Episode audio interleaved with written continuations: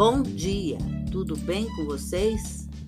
Hoje é 3 de dezembro de 2022, sábado, e eu desejo um dia maravilhoso, cheio de coisinhas de fazer sorrir. A receita de hoje é um bacalhau com batata e tapenade de azeitona.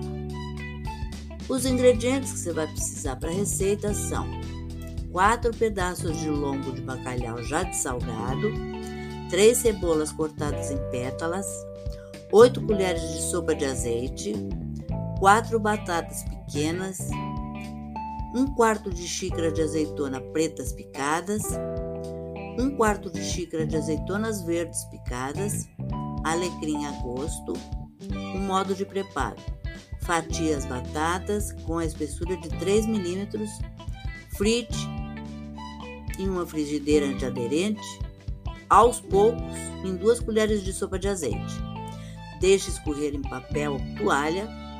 Na mesma frigideira, refogue a cebola até dourar e reserve. Em seguida, coloque o restante do azeite e frite os lombos de bacalhau até dourarem ligeiramente.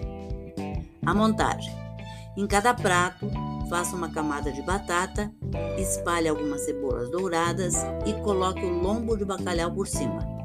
Junte as azeitonas, tempere com azeite e acrescente alecrim picado a gosto. Misture bem e distribua sobre o bacalhau. Se quiser, regue com mais azeite. Tá bom? É essa a receita de hoje. Espero que vocês tenham curtido e até amanhã, se Deus quiser.